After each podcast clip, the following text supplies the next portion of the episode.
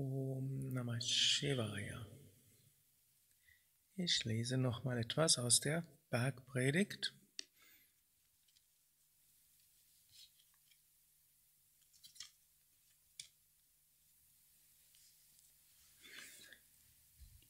Siebzehnter Vers des fünften Kapitels Matthäus Evangelium.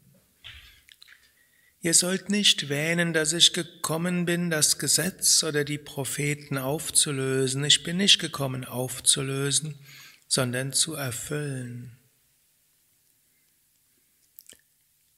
Was Jesus damit sagen will oder was wir annehmen könnten, was er vielleicht gemeint haben könnte. Karma gilt. Und selbst Gott will nicht unser Karma auflösen. Wir hoffen ja alle, ich weiß nicht ob alle, aber manchmal hoffe ich es bis heute. Plötzlich gibt es so einen Gnadenmoment und die Erleuchtung kommt und alle psychischen Sachen werden alle eliminiert auf einmal. Oder vielleicht gibt es da doch irgendwann einen Guru, dem ich noch über den Weg laufe. Der schaut mich einmal an. Ne? Und Erleuchtung kommt. Gut, Jesus nimmt uns hier die Illusionen. Er sagt, Gesetz, also Karma gilt. Aber es gibt natürlich auch übergeordnete Gesetze. Viele von euch haben es schon erfahren, dass da plötzlich irgendwo wie ein Gnade gekommen ist. Und ich habe es auch erfahren mit meinem Lehrer. Irgendwo, ich war in einer schwierigen Situation und Meditation und plötzlich alles weggewischt.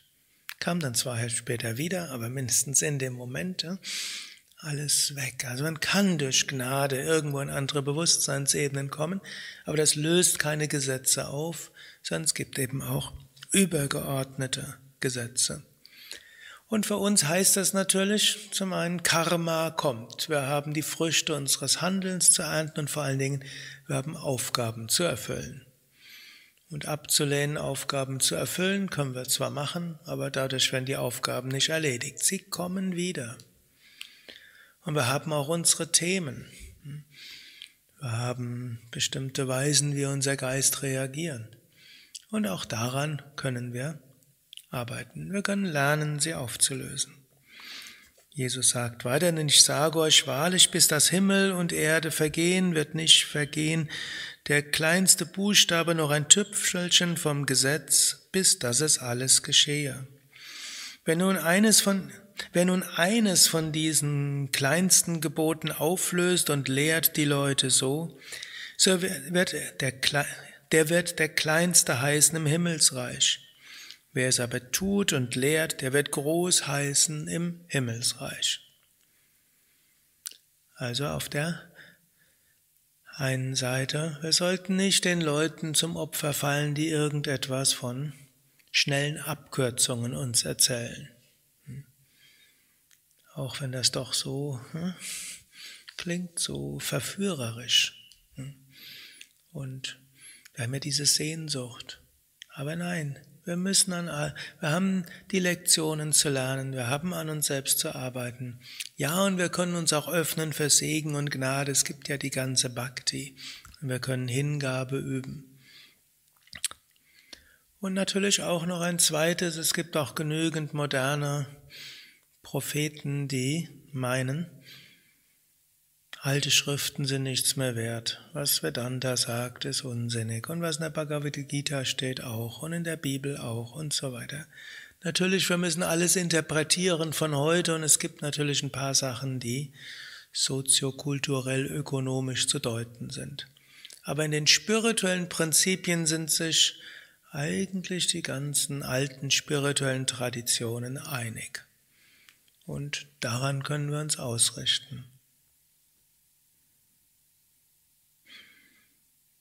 Denn ich sage euch, es sei denn eure Gerechtigkeit besser als die der Schriftgelehrten und Pharisäer, so werdet ihr nicht in das Himmelsreich kommen.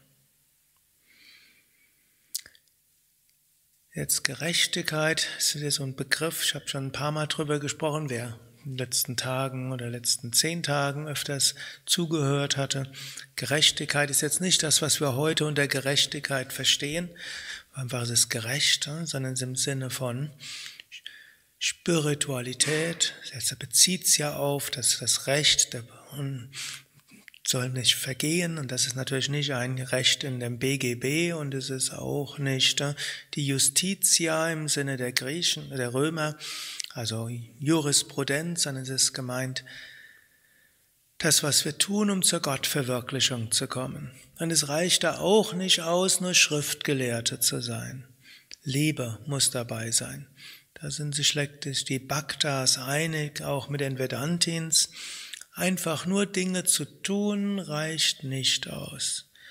Einfach nur unsere Praktiken zu machen, einfach nur sattweg sich zu ernähren, einfach nur äußerlich etwas machen reicht nicht aus, auch wenn es wichtig ist.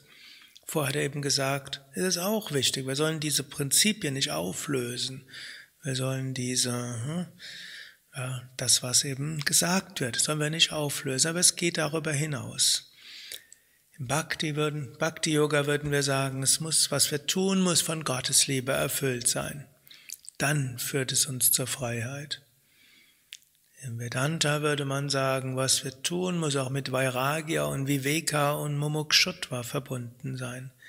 Also Losgelassenheit, Unterscheidungskraft, Nicht-Identifikation und Sehnsucht nach Befreiung. So gilt es zum einen, zu tun. Also die nächsten Tage vor allem jeden Tag Satsang, jeden Tag Asanas, jeden Tag Pranayama, Praxis intensivieren. Nächstes Jahr wird ein wichtiges Jahr, da wollen wir uns darauf vorbereiten, deshalb intensive Praxis. Wichtig. Zum Zweiten, diese verbinden mit einer Einstellung von Liebe, von Gottes Liebe, von dem Wunsch zu dienen, und vom Loslassen aller Identifikationen und mit dem Bewusstsein der Einheit mit allem.